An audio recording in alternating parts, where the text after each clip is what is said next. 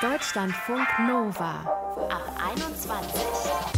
Heute mit Charlene Rogal. Hallo ihr Süßis. Na, was turnt euch an? Wo swiped ihr nach rechts? Wo lasst ihr ein Herzchen da? Wann startet ihr einen Chat? In welchem Moment ist für euch vielleicht auch einfach direkt klar, nö, auf die Person habe ich so gar keinen Bock. Unser Thema heute, Next Please, wie wir unsere Dates online aussuchen. Ihr hört dazu Basti, der beim Online-Dating schon so ein bisschen abgestumpft ist. Außerdem sprechen wir mit einer Mitarbeiterin von Tinder, welche Vorlieben da so gerade am Start sind bei den Nutzenden. Kleiner Spoiler, Astrobabes sind da gerade ganz gut mit dabei. Mit Anni und Marina vom Female Podcast habe ich auch gesprochen über ihre Auswahlkriterien. Hi ihr beiden. Hi. Was hatten früher entschieden, ob ihr jetzt nach rechts oder links swiped oder ein Herzchen gebt oder anschreibt? Ähm, Marina, darf ich? Ja, du Okay, alles klar.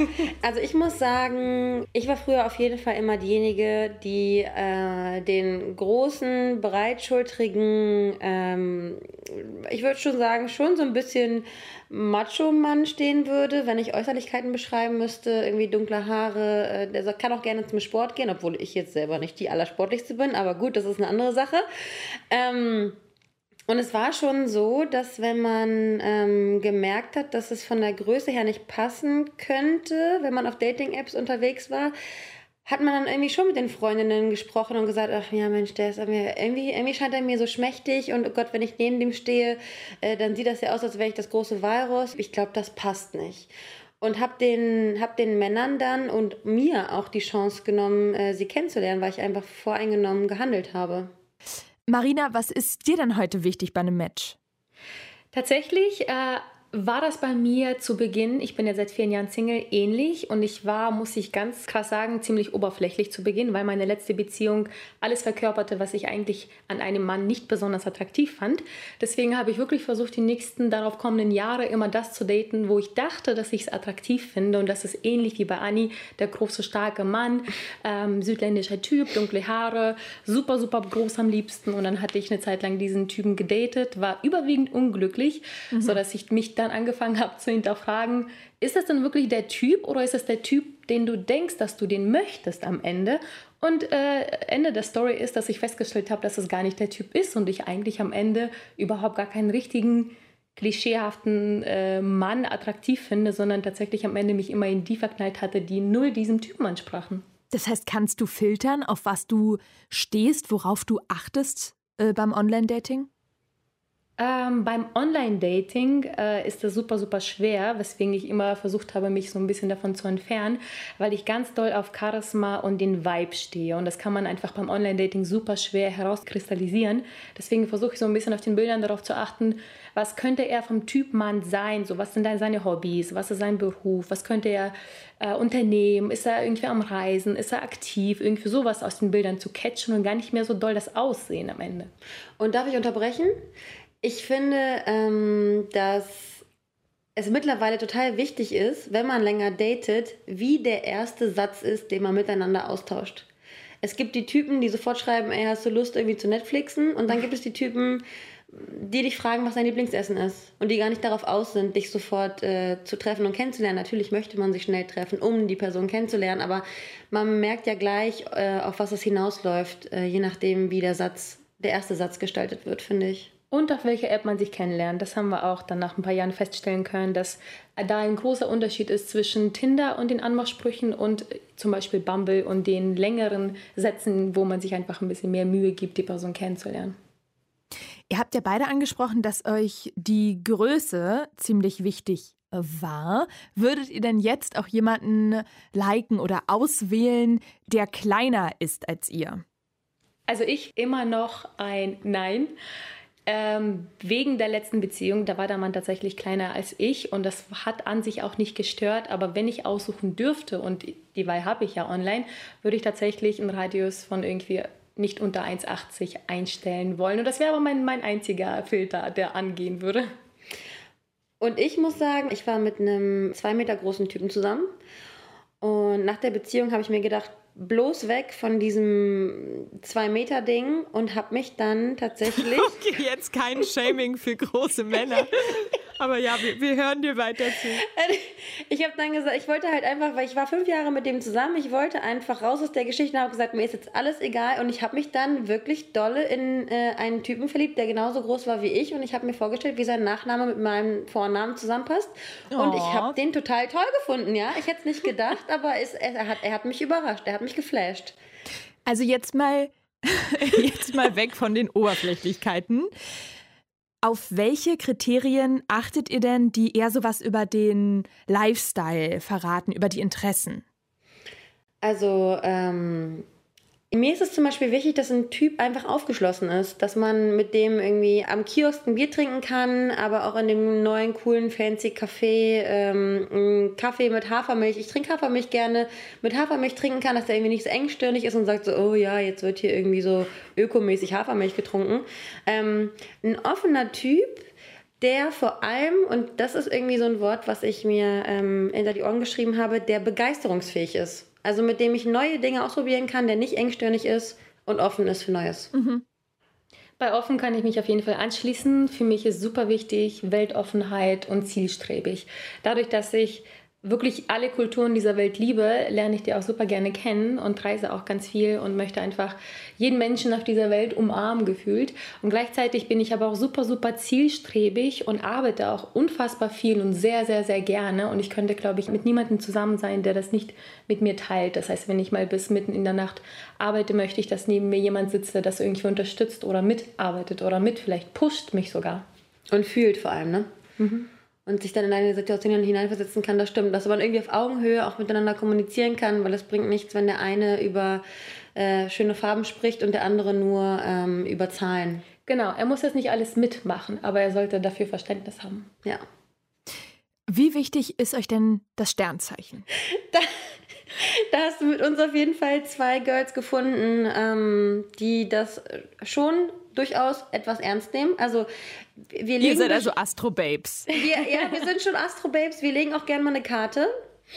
Ähm, um dann entweder den Fluch äh, über, über den Angebeteten zu legen oder aber ähm, in die gemeinsame rosige Zukunft zu blicken.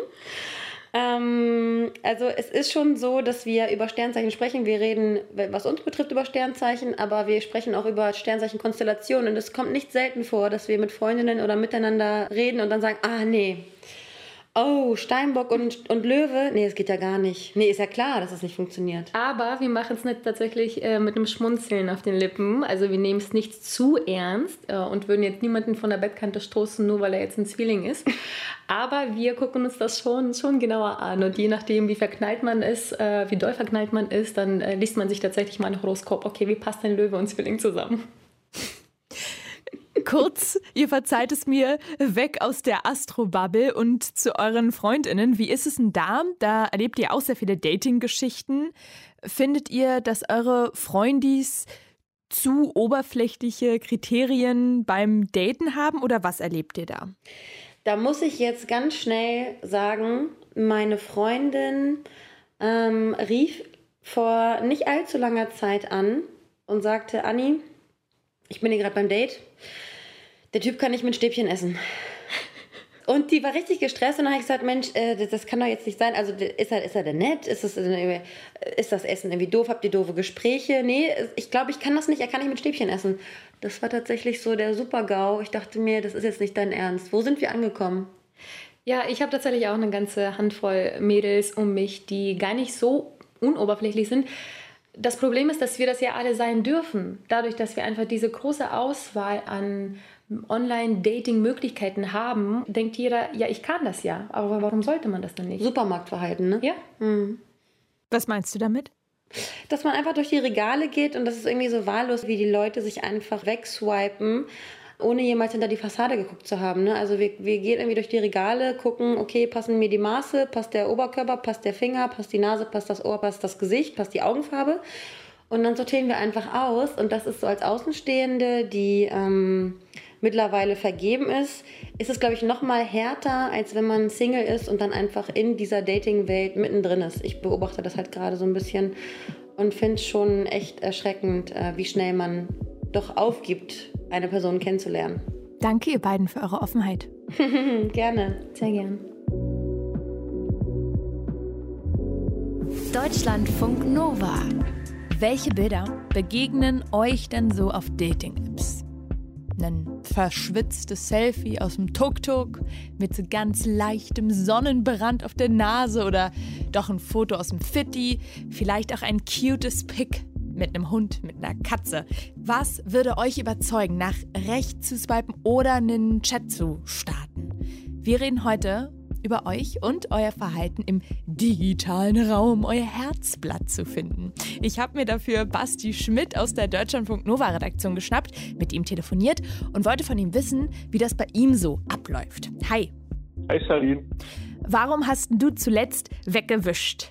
Ah, ich glaube, so uninspirierte Bios sind so ein Ding, da komme ich irgendwie nicht drauf klar. Ich weiß auch nicht, warum dieser Anspruch da ist, aber ich will, dass da was Cooles Kreatives drinsteht, woraufhin ich dann irgendeinen coolen Gag machen kann, dann hat man schon so einen coolen Einstieg und es ist definitiv besser als, hey, was geht? Also so Profil finde ich schon cool, wenn man da zumindest mal so fünf Minuten reinsteckt. Hammer, okay, ich fühle mich jetzt schon ein bisschen unter Druck gesetzt, da soll was Kreatives stehen. Ähm, ertappst du dich dann manchmal dabei, dass du denkst, hm, das ist jetzt ganz schön oberflächlich von mir? Total. Ich denke da super oft drüber nach und manchmal erwische ich mich auch wirklich in einem Moment der krassen Selbstreflexion und denke, was für ein oberflächliches Stück bist du eigentlich geworden und wie abgestumpft kann man eigentlich sein? Aber ich habe das Gefühl, das ist vielleicht nicht mein Charakter, aber das ist das, was Online-Dating so ein bisschen mit einem macht, zumindest wenn man da länger am Stück ist. Man stumpft einfach krass ab und es sind einfach nicht direkt die Menschen so hinter den Profilen, sondern es sind erstmal die Profile und wenn die einem halt nicht so in den Kram passen, dann wischt man die halt einfach weg. Hast du auch so ein absolutes No-Go, wenn du das liest, denkst du gleich schon, oh Gott, weg, weg, weg, weg, weg. Hm, nee, eigentlich gar nicht. Also vielleicht, aber das ist auch so ein Ding, was ich generell nicht leiden kann, wenn schon im Profil so ein negativer Vibe irgendwie rüberkommt. Wenn man merkt, das ist eine Person, die findet einfach alles kacke, die ist jetzt schon am Jammern und die sagt jetzt schon, wie ätzend hier alles bei Tinder ist. Also so negative Sachen. Oder was ich auch ätzend finde, ist, wenn sowas drinsteht wie, wenn du mich matchst und dann nicht schreibst, dann lösche ich dich. Wo ich mir denke, mein Gott, kannst du mir auch anschreiben. Was ist denn das hier? Merkst du denn eine Veränderung in deinem Swipe-Verhalten oder auch bei deinen Kriterien? Also du bist ja jetzt schon seit gut einem Jahr wieder im Online-Dating-Game. Ja, man wird definitiv, je länger man da ist, würde ich sagen, wählerischer. Ähm, das mag natürlich von vornherein jetzt nicht so gewesen sein, dass ich da direkt jedem ein Herz gegeben habe und gesagt habe, da wäre ich jetzt sofort dabei. Aber ich persönlich muss sagen, ich bin schon arg picky geworden, so mit den Sachen. Das hat man ja jetzt schon gemerkt. Ich habe es natürlich jetzt ein bisschen überspitzt gesagt, aber gerade wenn ich mir so die Profile anschaue und dann nicht wirklich das Gefühl habe, da könnte sich ein gutes Gespräch entwickeln, dann bin ich da direkt irgendwie schon raus. Kannst du denn sagen, worauf du achtest? Also was dich da anmacht oder anzieht vielleicht? Ja, ich habe es auch so in meinem Profil drinstehen. Ich kann es ja mal sagen. Äh, emotionale Intelligenz ist wichtiger als IQ. Das merke ich immer so. Also wenn jemand einfach nicht in der Lage dazu ist, Empathie, Sensibilität oder so ein bisschen emotionale Intelligenz zu haben und ich behaupte zumindest gerne über mich selbst, dass ich die Menschenkenntnis habe, um das zu checken, dann habe ich da nicht so Lust drauf. Und das merkt man dann eher so ein bisschen auf der Gesprächsebene mehr als über den Profiltext natürlich, aber manchmal kann man es echt relativ schnell rauslesen. Das finde ich auf jeden Fall nachvollziehbar. Was ist denn, wenn du merkst, dass eine Person, wenn du die dann triffst, nicht ganz so ehrlich war bei der Selbstbeschreibung? Bist du dann raus oder machst du weiter?